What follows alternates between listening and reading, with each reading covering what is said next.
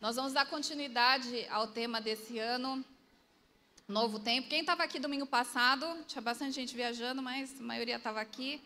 É, nós começamos já a falar desse novo tema, que é o novo tempo que o Senhor tem para nós como igreja.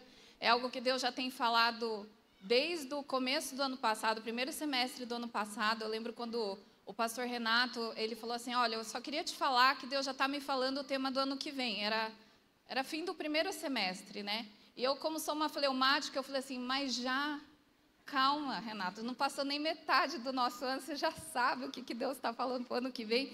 E eu nem perguntei para ele, vocês acreditam? Eu nem quis saber, porque eu falei, é muito cedo para mim, é muita coisa para absorver. Eu já estou dando conta do expansão. Se eu quiser saber mais do ano, do, do ano que vem, para mim é, é demais. Eu estou trabalhando ansiedade, né? Até domingo que vem eu não vou faltar, porque eu preciso daquele livro.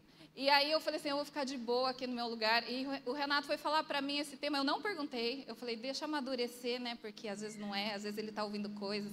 Mas realmente Deus foi confirmando e era esse novo tempo. E eu creio que sempre que Deus traz um tema para a igreja, ele não é só para nós como igreja, mas ele também afeta a tua vida no individual, a tua esfera, onde você trabalha, onde você vive, onde você estuda, aquilo que você faz, o seu ministério. Então, não encare só como um tema do ano da Igreja Viva. Você está aqui, então esse tema é para a tua vida também. Então, recebe esse tema, assim como ano passado, muitas pessoas viveram a expansão também como igreja, como GPS, como grupo pequeno e também como indivíduo. Então, encara esse tema para você no particular, porque Deus é assim, ele age no particular e ele também ama a sua igreja, ama a sua noiva e atua no coletivo também. E é tão gostoso que ao longo dessa semana a gente foi recebendo é, mensagens de pastores amigos nossos que viram o tema do, ano, do nosso domingo passado e eles mandavam é, foto do tema deles e tinha tempo novo, novo tempo, coisas novas. Então eu creio também que é algo que Deus está fazendo na região aqui de Campinas, no interior de São Paulo, que foi algo, essas igrejas eram todas do, do estado de São Paulo, mas eu creio também que é algo para essa nação. Então a gente não pode menosprezar aquilo que Deus está falando. Não é um tema só porque a gente precisa ter um tema para o ano. É algo que Deus tem falado, então fica atento àquilo que Deus está falando. E a, o tema da minha palavra hoje, dentro desse novo tempo, é a restauração da verdadeira identidade.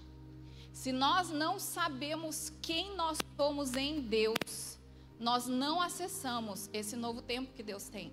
E às vezes a gente sabe parcialmente quem nós somos, ou a gente sabe é, quase tudo, mas a gente precisa saber por completo quem nós somos em Deus, quem Deus nos chamou para ser, para que esse novo tempo ele seja pleno, ele seja completo, ele seja 100% eficiente.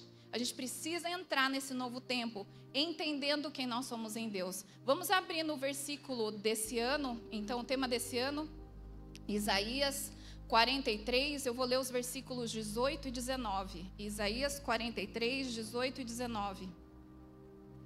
Esqueçam o que se foi, não vivam no passado Vejam, estou fazendo uma coisa nova, ela já está surgindo. Vocês não percebem? Até no deserto vou abrir um caminho e riachos no ermo. Aqui o pastor Renato citou um pouco na semana passada qual era o contexto em que o profeta Isaías declarou essa palavra. O povo de eh, eh, Isaías ele viveu na época de alguns reis e nessa época que ele fala isso, quem estava governando em Judá era o rei Ezequias. E o povo de Israel estava sofrendo muita opressão, muita pressão dos assírios. A Síria estava vindo com tudo em cima dos judeus e pressionando os judeus. E a Síria acabou levando os israelitas como cativos até a Síria. Então eles tinham o rei deles, tanto em Israel quanto em Judá, porque o reino estava dividido, as doze tribos estavam divididas em dez e duas. Mas todos eles continuavam tendo reis, mas esses reis, o povo de Israel, estava, estava subjugado por os assírios e mais para frente eles foram dominados por, pela Babilônia. E eles ficaram um período de 70 anos debaixo é, desse cativeiro, debaixo dessa. É, é, como refugiados, debaixo desse governo, desses governos pagãos que não eram de Deus. E Israel já tinha um histórico de escravidão. Lembra que lá atrás quando você começa a ver a história de José indo para o Egito, José começou a crescer tanto, seus descendentes foram crescendo, o povo de Israel foi crescendo tanto que isso incomodou os egípcios. E eles saem, eles vivem como cativos no Egito. Durante 400 anos eles são oprimidos, são escravos, comiam só cebola e alho. Eu amo cebola e eu amo alho. Mas comer isso todo dia, toda a refeição, ia ser insuportável, tanto para mim como para as pessoas ao meu redor.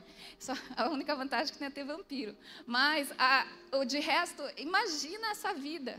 E Deus tira eles 400 anos vivendo como escravos, ele tira dessa, desse, debaixo dessa escravidão e leva para o deserto em direção à terra prometida. Então, Israel já tinha uma vivência com a escravidão. E aqui eles estavam também exilados, vivendo exilados na Síria e depois exilados na Babilônia. Também quem vive no exílio não tem identidade. Ele tem que se amoldar à terra onde ele está. E ele que se vire para ficar bem naquele lugar. Mas ele perde a pátria, ele perde a casa, ele perde os bens, ele perde a identidade, ele perde o nome, perde a língua, porque no lugar novo que ele está nem falam a língua dele. Ele perde a liberdade de fazer aquilo que ele sabia fazer perdi a família, tantas coisas que um exilado passava. E o povo de Israel estava nessa condição, totalmente com a identidade distorcida ou sem identidade. E nesse momento Isaías se levanta e ele declara essa palavra: Olha, esqueça isso que se passou. Não se apegue às coisas que se passaram ao passado, mas foque no novo. Deus está fazendo algo novo, vocês não estão percebendo? Agora, você falar isso para um escravo ou para um exilado, você não percebe que Deus está fazendo algo novo? Não, é difícil. Por isso que Isaías ele começa a encorajar o povo. Olha, eu estou declarando uma palavra que vai acontecer. Deus vai resgatar o povo que está exilado. Ele vai tirar o seu povo que está debaixo do domínio. Isso acontece anos depois no governo do, do rei Ciro da Pérsia. Ele tira o povo. O rei Ciro permite que o povo de Israel saia e volte para Jerusalém e reconstrua a cidade, reconstrua o templo, que é o que a gente lê nos livros de Esdras e Neemias. Você vê a reconstrução de uma nação. Mas aqui eles não estavam nessa situação. Então Isaías ele está encorajando o povo. Olha, Deus está fazendo algo novo. Hoje a gente não consegue ver concreto, mas vocês já podem sentir. Vocês sentem no ar alguma coisa diferente que Deus está fazendo. E Isaías está aqui encorajando. A, a Israel chegou nessa situação de exílio e de, de ser colocado cativo na Babilônia porque eles tinham abandonado Deus. Eles tinham quebrado a aliança que eles tinham com Deus. Por isso eles se encontravam nessa situação. E Deus, por amor, mandou seus profetas para exortar, falar: gente, volta para mim. Olha o que vocês estão fazendo, volta aqui, volta para mim. Eu sou o Senhor, eu sou o seu Deus, vocês são meu povo. Mas eles rejeitaram todas as palavras de exortação que vinham pelos profetas. E eles continuaram em desobediência, eles começaram a adorar outros deuses. Por isso, por causa dessas atitudes, eles se encontravam nessa situação de exílio. Mas Deus é tão bom, tão misericordioso, que ele traz essa palavra através do profeta Isaías de encorajamento. E Deus fala que ele não tinha só perdão para o povo de Israel pelas coisas que eles tinham feito de errado, de abandonar, de trair a aliança, de não ouvir os profetas. Deus não tinha só perdão.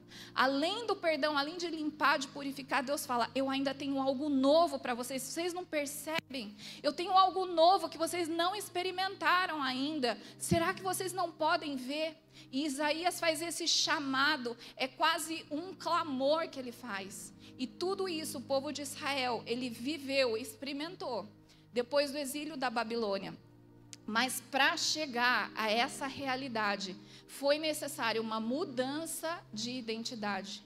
Foi necessário resgatar a verdadeira identidade do povo de Israel. E a identidade para nós, ela é muito importante. Eu estava lembrando quando eu passei no vestibular, faz muito tempo, foi em 1993 que eu fui aprovada. E eu lembro que na minha época, é, todo mundo fala, né? Quando você começa uma frase, na minha época, é porque você já tá, passou da metade da sua vida. E eu realmente acho que sim. E na minha época, de, quando saía a. Como você pega hoje o resultado vestibular? Você entra no site. Né? Entra no site, você é avisado, porque você coloca lá para receber notificação, ele te avisa, ó, oh, saiu a lista da FUVEST, saiu a lista de aprovado da Unicamp, saiu a lista de aprovado da Unesp. E na minha época não tinha nada disso. Como que saía a lista? Saía lá na USP, se eu tivesse prestado a FUVEST. Saía lá na Unicamp e eles não liberavam para qualquer um. Eu não podia chegar e falar assim, mocinho, eu passei. Ninguém ia me informar. Eles liberavam a lista dos aprovados para alguns cursinhos. E aí o cursinho recebia por fax. Vocês já ouviram falar em fax? É F-A-X. Depois você procura. Tem na enciclopédia Barça, eu acho, a definição. É, tinha fax então, é, os cursinhos mandavam por fax a lista dos aprovados. E você que estava muito ansioso, que era o meu caso, que eu queria saber se eu tinha passado no vestibular, eu fui para um cursinho perto da minha casa com a minha mãe. E aí a gente ficava esperando, falavam que iam soltar às 5 da tarde. A gente chegou lá 4 e meia. E ficamos esperando chegar o fax. Começou a apitar o fax. O fax faz um barulho, depois se procura, deve ter algum vídeo que mostra isso. Ele faz um barulho e começou. Letra A, Gente, como tem gente que começa, o nome começa com a letra A. E eu lá esperando a letra P chegar, levou mais ou menos meia hora. E eles iam cortando fax e pondo na parede do cursinho, letra A. Ana, Ana, Ana, Ana, tinha um monte de Ana. Depois tinha tudo que é nome, vocês imaginam com a letra A. Até chegar no P demorou. E eu ficava lá, P. Meu Deus, como tinha Patrícia, como tinha Paola, como tinha tudo que é nome com P, mas não chegava Priscila, né? Aí chegou no P quanta Priscila que existe nesse mundo, meu Deus do céu. E aí chegou lá, meu segundo nome é Thay, então eu estava lá nos, nos, últimos meses de Priscila. Aí eu vi lá, Priscila Endo. Aí minha mãe, olha o seu nome, você passou. Eu falei, não, mãe, calma, pode ter outra. Gente. Priscila Endo. Eu falei, calma, mãe, vamos ver. Do lado estava o RG. Aí eu fui vendo o RG, parecia que eu estava vendo número de loteria. Eu tremia, meu Deus. Eu lá vendo meu RG, era o meu RG, era o meu nome. Aí minha mãe me abraçou, eu chorei, ela chorou, ela chorou de emoção que economizar um monte, né? E aí, e aí eu fiquei tão feliz. E o meu nome e o meu RG me deram acesso a um tempo novo na faculdade. E tudo que eu tinha passado na escola até aquele momento não era mais útil. Só foi útil para me levar até a faculdade. Meus alunos sempre me perguntam, sempre tem um abençoado de Cristo que me pergunta: para que, que eu vou usar isso na vida? Que você está me ensinando? Eu falo: pelo menos você entrar numa faculdade vai servir. Realmente, serviu para isso. Mas eu comecei um tempo novo na faculdade. Larguei minha lancheira da Barbie de lado, larguei minha, meus fichários cor-de-rosa, larguei minha vida passada de escola, meus amigos, meus colegas e fui para algo desconhecido, algo novo, nem sabia como ia ser. O primeiro desafio já foi, eu ia a pé para a escola, agora eu tinha que ir de ônibus, que era longe. Eu nunca alcancei lá em cima. Já começa aí o desafio de puxar a cordinha para avisar que eu quero descer, ou simplesmente para me segurar. Então eu ia muito cedo para conseguir sentar, porque se eu fosse em pé eu ia cair, que eu não tinha onde segurar. Então era uma fase nova, uma fase desconhecida. Mas o que me permitiu acesso dentro dessa nova vida universitária foi meu nome e meu RG, que mostravam que eu me provavam que eu estava aprovada para fazer aquele curso de química e aquilo sempre tudo que eu fazia lá na faculdade eu tinha que mostrar. Depois eles me deram o RA, que é o registro acadêmico, meu RG se transformou em RA e eu apresentava aquela carteirinha. Aquilo me dava acesso à biblioteca, aquilo me dava acesso ao material, aquilo me dava acesso às aulas a minha identidade como aluna lá me dava acesso aos lugares que eu precisava estar. Da mesma maneira, a, a, nossa identidade em Cristo, quando ela é bem centrada, bem formada, ela vai me dar acesso a esse tempo novo. Não adianta eu tentar viver o novo de Deus com a identidade distorcida ou com a identidade falsa. Tem gente que tenta burlar. Eu tenho uns alunos que tentam entrar em alguns lugares, algumas festas, algumas baladas com identidade falsa. Isso daí dá certo algumas vezes, depois não dá mais certo. Então, a identidade falsa, ela muitas vezes vai me levar em algumas roubadas. Mas a identidade verdadeira em Cristo vai nos levar para o lugar que Deus quer nos levar. E na Bíblia tem vários trechos que falam que realmente para viver o novo, eu preciso deixar aquilo que se passou, aquilo que é velho. Em, Mate... em Lucas 5, 36 e 38, eu não vou abrir, só vou citar. Lucas 5, 36 e 38. Quem está caderninho do Novo Tempo aí, anota. Fala que não se coloca vinho, odre, vinho novo em odre velho. O odre era feito de couro do animal, então ele se expandia, igual quando você engorda, você não explode, não é verdade? Podia explodir, né? Mas não explode, você alarga quando você engorda, não é verdade? Porque é o couro, é seu couro, é a mesma coisa. Eles colocavam vinho novo que ainda ia fermentar e liberava gases que expandiam. Mas aí expandiu tanto que se você colocasse vinho novo lá dentro, ele ia arrebentar da próxima vez. Então não podia pôr.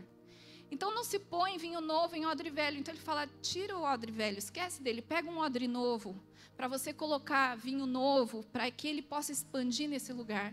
Você não pega uma roupa nova, corta um pedaço e põe numa roupa velha. Você não põe remendo novo numa roupa velha, porque tudo vai se perder. A roupa nova é roupa velha. O odre, o odre novo, o vinho novo em odre velho, se perde o odre, se perde o vinho. Só dá perda quando eu tento misturar o velho com o novo. Em Efésios 4, 22 a 24, também fala da gente se despir do velho homem e se vestir do novo homem em Deus. Isso está em Efésios 4, 22 a 24. Em 2 Coríntios 5, 17, fala: se alguém está em Cristo, ela é nova criatura. As coisas velhas já se passaram, eis que tudo se fez novo. Então, aqui de novo fala que eu tenho que deixar o que passou para trás. Para que eu viva esse novo tempo de Deus, eu não posso viver com uma mentalidade de exilado. Aqui Isaías está falando: olha, tem uma coisa nova, mas vocês não podem viver isso com uma mentalidade de escravo. Vocês não podem viver isso com uma mentalidade de exilado. Vocês têm que entender quem vocês são. Vocês têm que entender a sua é, real identidade. E hoje eu quero compartilhar uma palavra com vocês que Deus me deu há uns três anos atrás. E eu preguei ela em vários lugares, menos a Cria, acredita, uma coisa dessa. Mas eu creio que Deus guardou para esse momento. Eu quero falar então da, dessa nossa restauração da identidade. Trouxe meu RG, só vou mostrar porque ninguém vê direito, que essa foto tá horrorosa. Eu duvido que tem alguém que gosta da sua foto do RG. Tem alguém aqui que você fala, que gata. Que bitelo, que, que chuchu. Tem alguém que fala isso da sua própria carteira? Nunca conheci. Nem Gisele Bündchen gosta da foto dela. Mas está aqui a minha identidade. Eu quero falar de algumas coisas que vêm escritas aqui. Nós vamos aplicar isso para a nossa vida espiritual. Primeira coisa que tem aqui é o meu nome. Aqui eu tive que fazer outra porque eu estou com meu nome de casada. Então, antes a minha identidade era Priscila Tai Endo. E agora é Priscila Taiendo Garcia. Então, aqui a primeira coisa que tem é o meu nome. E sabe, muitas vezes a gente acha que o que nos define são nomes que nos rotulam. Às vezes a gente acha que o nosso nome é, por exemplo, no caso do povo de Israel, é exilado, é escravo. Quem você é? Ah, eu sou escravo. Quem você é? Ah, eu sou exilado. Quem você é? O, o teu nome não é teu estado civil, sabia? O teu nome não é a situação financeira em que você se encontra. O teu nome não são as suas frustrações nem as suas derrotas. E o teu nome também não são suas vitórias nem as suas capacidades. O teu nome, ele tem que sair dos lábios do Senhor. E eu te pergunto, do que Deus tem te chamado? Porque eu tenho certeza que a palavra que Deus fala a seu respeito, ela é, é muito melhor do que a tua mãe poderia falar sobre você. Aquilo que Deus fala sobre você é muito melhor do que a pessoa que mais chama nessa terra falaria de você. E quando Isaías começa a trazer essa palavra em Isaías 43, é tão interessante a gente ler o versículo 18 e 19, mas eu quero ler com vocês o versículo 1. Porque tudo começa com uma real identidade. Isaías 43, 1 fala assim: Mas agora, assim diz o Senhor, aquele que te criou, ó Jacó, aquele que o formou, ó Israel, não tema, pois eu resgatei, eu o chamei pelo nome. você é meu. Olha que interessante. Aqui a palavra vem para Jacó. Jacó significa enganador. Jacó, quando ele nasce, ele era, tinha um irmão gêmeo, os dois estavam dentro da mesma barriga de Rebeca. E Esaú nasce primeiro, e Jacó nasce depois segurando o calcanhar. Ele pegou carona para nascer. Ele usou o irmão dele para ele nascer. E por causa disso, eles viram aquela situação e falaram: Olha, esse daí é um aproveitador, ele passa a perna, vamos chamar ele de Jacó. Porque ele é enganador, ele é aproveitador. Ele passa a perna nos outros. E pegaram no, no, ele pegou no pé do seu irmão Isaú. Isaú nasceu, ele saiu junto. E aqui Deus fala: olha, você é Jacó. E continua o versículo: aquele que te formou, ó Israel. Porque Jacó foi uma pessoa, uma de várias pessoas na Bíblia, que teve o nome mudado por Deus. Deus luta com ele e toca bem na perna dele, na coxa dele, e fala: a partir de hoje você não vai mais ser conhecido como um enganador, usurpador, você vai ser conhecido como Israel, que significa príncipe com Deus. Sabe, às vezes teu nome pode significar alguma coisa. A tua situação hoje, talvez você fale: puxa, hoje eu sou um viciado, eu sou uma viciada. Hoje eu me vejo mais como pecador, como imundo, como impuro. Mas Deus nunca vai falar isso de você, jamais. Jacó era enganador e infelizmente no seu DNA ele tinha isso. Na sua natureza pecaminosa ele tinha isso, mas Deus não via Jacó como defeito dele, como a limitação dele. Deus via ele como quem ele seria em Deus. O nome que Deus fala sobre você não é quem você é hoje ou a situação que você se encontra hoje. Não é a sua incapacidade, não é seu estado civil, não é a sua situação financeira, se você está empregado ou desempregado. Não é a palavra que falaram sobre vocês, alguém que falou que você nunca ia dar certo, alguém que falou que você era burro. Não são essas palavras que Deus direciona a seu respeito. Ele te chama de Israel, de príncipe com Deus, ele te chama de mãe, pai de nações, ele te chama de encorajador, ele te chama de corajoso corajoso, corajosa, de libertador. Ele te chama de tantas coisas boas. É esse nome que precisa estar cravado na nossa identidade em Deus. O diabo vai fazer de tudo para que a gente se confunda, para que a nossa identidade fique distorcida. Mas nós precisamos ouvir dos lábios do meu Deus, do nosso Deus, quem ele diz que eu sou quem o Senhor diz que eu sou. Você pode perguntar isso para Deus: Deus, quais são as palavras que o Senhor fala sobre mim? Eu tenho certeza que só virão coisas que você vai ficar até assustado. Eu, Deus, sou tudo isso. Lembra quando o anjo do Senhor encontra Gideão? Ele estava se escondendo por medo dos midianitas. E o anjo do Senhor vem e fala: O Senhor é com você, homem valente. O Gideão estava se escondendo dos inimigos. E naquele esconderijo, Deus chama ele de homem valente. Olha que olhos de amor. E para a gente viver esse tempo novo do Senhor, eu preciso assumir aquilo que Ele fala sobre mim. Você é gigante. Eu te chamei para coisas grandes. Aquele que está em você é maior do que os teus inimigos lá fora eu vou te fazer andar sobre as águas, eu vou fazer você experimentar milagres, eu vou te usar nessa geração, tantas coisas que Deus está falando sobre você. E o diabo vai querer colocar coisas para nos distrair, para tampar nossos ouvidos, para que a gente não ouça aquilo que Deus está falando sobre nós. Mas nessa manhã, o Senhor vem para afirmar essa verdade. Você não é o seu passado, você não é o seu pecado.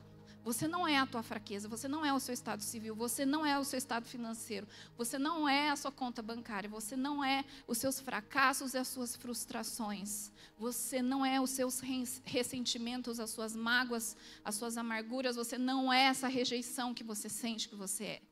Deus tem um novo nome e Ele vai falar para cada um de nós essa manhã que nome que Ele tem no chamado. Hoje a gente cantou, eu vou mergulhar nas tuas verdades sobre mim. Você crê nisso que você cantou hoje? Você pode falar, Senhor, eu vou é, é mergulhar? É isso? É, obrigada. Vou mergulhar nas tuas. Se dá para mergulhar, gente, quer dizer que não é raso. Se fosse raso, eu vou, sei lá, eu vou pisar nas tuas verdades. Não, é tanta verdade que dá para a gente mergulhar. Nós vamos mergulhar nas verdades que o Senhor tem sobre nós. Amém? Segunda coisa que tem aqui no meu RG, eu vou ler para vocês. Mário Yoshihide Endo. Luísa Hayashi Endo. Isso aqui é a minha filiação. A filiação está no versículo 1 também, de 40, capítulo 43 de Isaías, no final do versículo 1. Não tema, pois eu o resgatei. Eu o chamei pelo nome. Você é meu. Sabe, no Salmo 27, 10, eu li essa semana esse salmo, o Salmo 27, 10, fala assim: Ainda que me abandonem pai e mãe, o Senhor me acolherá. Não tem nenhum órfão aqui. Não tem nenhum órfão nesse lugar. Porque mesmo que o nosso pai e mãe natural nos abandonem, o Senhor nos adota, o Senhor nos acolhe. Abre comigo em Romanos 8, versículos 15 a 17. Romanos 8, 15 a 17. Pois vocês não receberam um espírito que os escravize para novamente temer, mas receberam um espírito que os adota como filhos, por meio do qual clamamos Abba, Pai. O próprio Espírito testemunha ao nosso espírito que somos filhos de Deus. Se somos filhos, então somos herdeiros, herdeiros de Deus e cordeiros com Cristo, se de fato participamos dos seus sofrimentos, para que também participemos da sua glória. Sabe, um escravo, um exilado, ele, ele não tem senso de pertencimento, porque ele foi jogado num país. Ele foi colocado lá. Às vezes por causa de uma guerra, às vezes por causa de um confronto que foi perdido, ele foi colocado num país. Ele não pertence àquela nação, ele não pertence àquele lugar, lá não é a pátria dele, não é a terra dele, não é onde ele vai construir sua vida. O exilado, o escravo, ele não tem senso de pertencimento. E Israel estava nessa situação quando Isaías traz essa palavra. E Deus, ele libera essa verdade. Você é meu. Não importa onde você está. Se você está no seu país ou não está no seu país se você tem paz, se você não tem paz. Tem alguém que cuida de você ou se não tem alguém que cuida de você. Eu sou seu pai, você é meu. Nós pertencemos ao melhor pai, é o pai da eternidade. Nós temos esse pai que cuida de nós. E, e nós temos o nome dele, Abba Pai, escrito no nosso RG. É o melhor nome, é o nome mais poderoso que qualquer um poderia ter registrado aqui no nosso RG espiritual, nós temos Abba Pai escrito lá.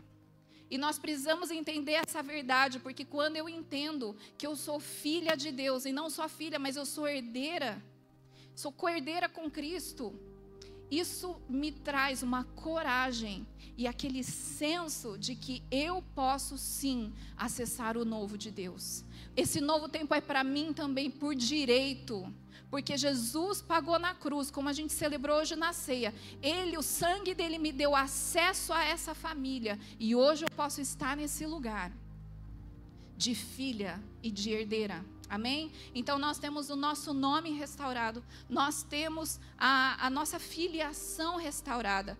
A outra coisa que tem aqui, que é o que eu não gosto, mas é a minha foto que eu saí com o olho aberto. E sempre que eu saio com o olho aberto, eu não consigo sorrir. Porque sorriso com o olho aberto para japonês são coisas que não dá para fazer ao mesmo tempo. Você sorriu, você fechou o olho. Eu já tentei. Eu tentei rir com o olho aberto, ficou horrível. É tipo espirrar de olho aberto, é uma coisa que não dá certo. Então aqui eu tô séria, de olho bem arregalado, que tá assim, bem arregalado. É, você já ouviu aquela frase que fala: Você se torna aquilo que você contempla? Você se torna aquilo que você adora.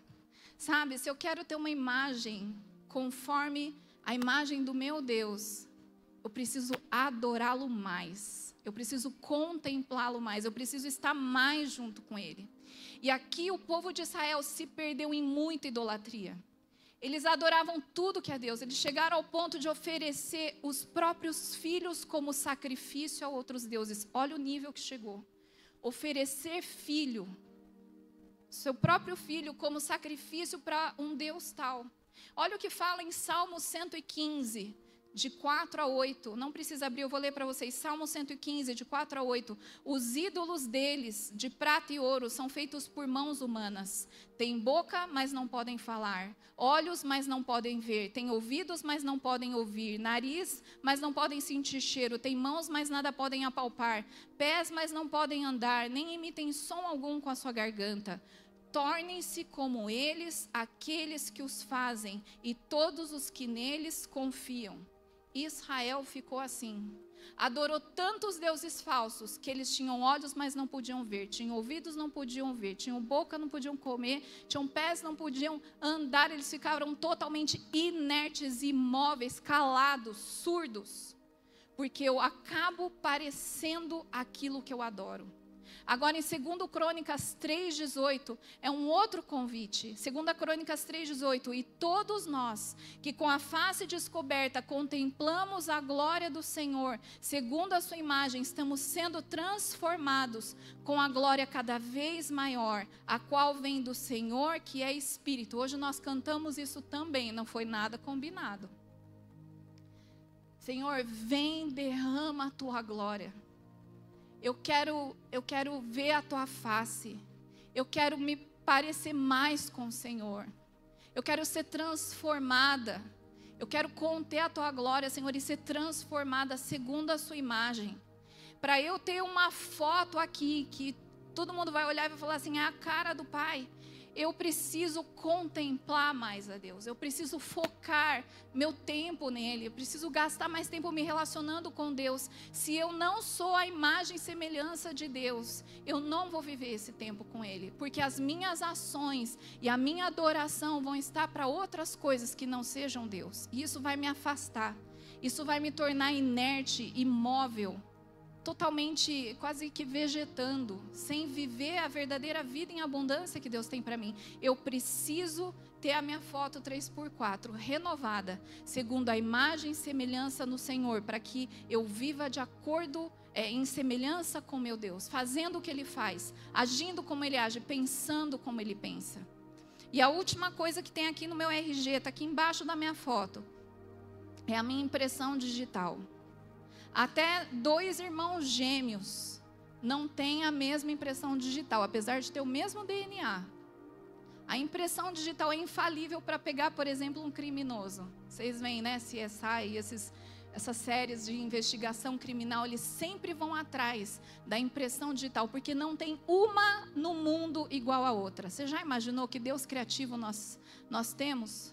Tanta gente nessa terra Deus diferencia cada um. Você já pensou que Deus sabe quem é coreano, quem é japonês e quem é chinês? Ele nunca confunde. Eu fico impressionada. Ele lá no Japão, eu fico imaginando Deus na China, que é super populoso. Ele chama cada um pelo nome, Chong, Ping, Ing. Ele não troca. Ele não troca. Ele vai no Japão, ele não troca, ele sabe que ele está no Japão, ele não pensa que ele está na Coreia estando no Japão. Ele sabe cada um individualmente. E sabe, a, a, se tem uma coisa que o escravo e o exilado não têm, é essa individuação, né, mãe, que fala? Individuação. Ser um ser individual que é precioso com as suas características e Deus te vê isolado do jeito que você é, Ele te identifica no meio de uma multidão. Ele consegue te apontar: ó, meu filho está lá, minha filha está lá. Ele sabe exatamente, porque nós somos é, feitos com essa digital. E sabe para que, que Deus te dá essa digital? É para que onde você toque também, lugares sejam absorvidos, sejam encharcados pela presença de Deus que você carrega. E quando a gente vê tudo isso, né, que tem no nosso RG, quando a nossa identidade é totalmente restaurada no Senhor, é, onde eu andar, os céus vão estar abertos. Se eu entendo quem eu sou em Deus, onde eu for, eu estou representando o seu reino e os céus vão estar abertos, coisas vão acontecer, coisas novas vão acontecer. Assim como o meu RG me deu acesso à faculdade, essa nova identidade vai te dar acesso para o novo. Você crê nisso?